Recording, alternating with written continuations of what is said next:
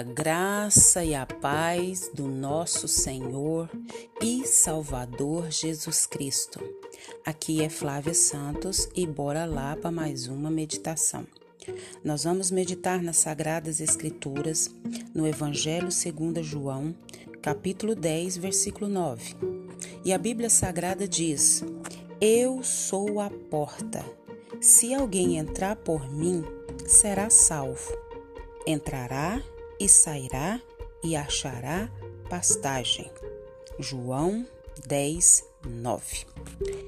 Agradecemos ao Eterno por mais um dia, agradecemos ao Eterno pela sua vida, pela sua família, por tudo que diz respeito a você.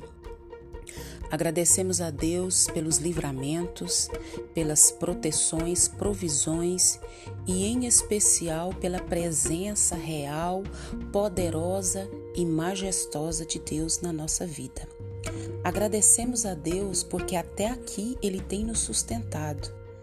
Agradecemos a Deus porque até aqui Ele tem nos ajudado, tem nos amparado, tem nos fortalecido e tem nos enchido da Sua presença tão majestosa e poderosa. Então nós só temos que agradecer a Deus por tudo que Ele é e por tudo que Ele representa na nossa vida. E pedimos ao Espírito Santo de Deus que continue falando aos nossos corações por intermédio dessa reflexão diária. Às vezes nós estamos tão necessitados e batemos em tantas portas.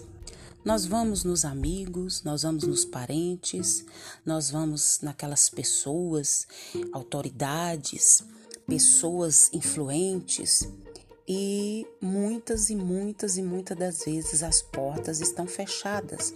Nós não entramos por essas portas, não conseguimos aquilo que estamos buscando e muitas das vezes ficamos frustrados. Mas nós vamos falar hoje que Jesus, a porta das ovelhas.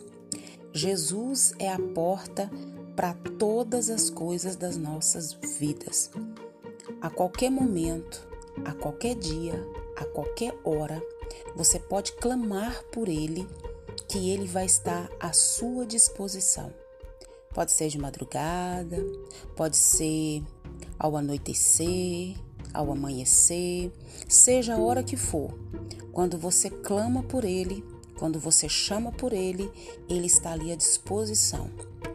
O Criador do universo o grande eu sou, o príncipe da paz, a raiz de Davi, a pessoa mais importante desse universo. Ele está à sua disposição. Às vezes nós queremos marcar uma audiência com o prefeito, com o governador, com o vereador, com o deputado, e isso muitas das vezes nos é muito difícil. Mas o grande eu sou, o Rei dos Reis, Senhor dos Senhores, a qualquer momento que você clamar por Ele, Ele está à disposição. Então nós sabemos que os pastores orientais, eles guardavam seus rebanhos em apriscos, lugares seguros, em tempos de frio. Mas nas noites quentes de verão, ficavam nas campinas, protegendo seus rebanhos dos animais ferozes, predadores. As ovelhas eram reunidas em apriscos improvisados e os próprios pastores funcionavam como a porta de entrada para as ovelhas nesse redil. E é nesse contexto, de maneira bem breve, que falamos é, é nesse contexto que Jesus afirma ser a porta das ovelhas. Eu sou a porta. Essa metáfora, metáfora, ela sugere-nos três verdades. E essas três verdades que eu quero compartilhar com vocês nesse dia. A primeira, Jesus é a porta da salvação. Se alguém entrar por mim, será salvo. Se alguém entrar nessa porta, que é Jesus, será salvo. Não há salvação fora de Jesus. Não existe outro caminho para Deus. A porta da salvação é Jesus. Não existe ninguém mais que pode nos salvar a não ser Jesus Cristo de Nazaré. Por quê? Porque foi ele que pagou o preço na cruz do Calvário. Foi Jesus que morreu por mim e por todos os filhos de Deus. Não há salvação fora de Jesus. Ele é o caminho para Deus. Ninguém pode chegar a Deus por suas obras. Ninguém pode chegar a Deus nem mesmo por sua religiosidade. Somente Cristo é a porta. Não se esqueça disso. Não existe outra porta, não existe outro caminho, não existe outro meio. Deixe isso bem estabelecido na sua mente.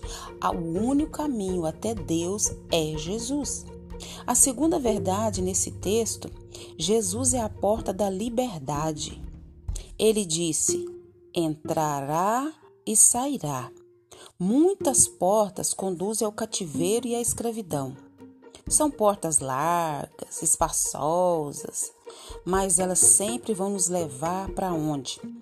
Para lugares escuros, vão nos levar para masmorras é, solitárias, masmorras terríveis.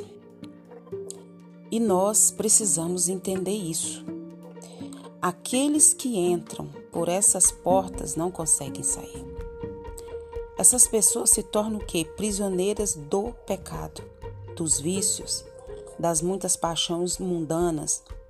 Jesus, porém, é a porta da liberdade. Jesus é a porta da liberdade. O que, que você está precisando ser liberto? Pois é, entre por essa porta. É a porta chamada Jesus. E você vai ter o que? Você vai entrar e você vai sair. Porque Jesus é a porta da liberdade. E a terceira verdade que aprendemos nesse pequeno versículo: Jesus é a porta da provisão e achará pastagens. Jesus é a própria provisão das ovelhas. Olha que coisa maravilhosa! Jesus é a própria provisão das ovelhas.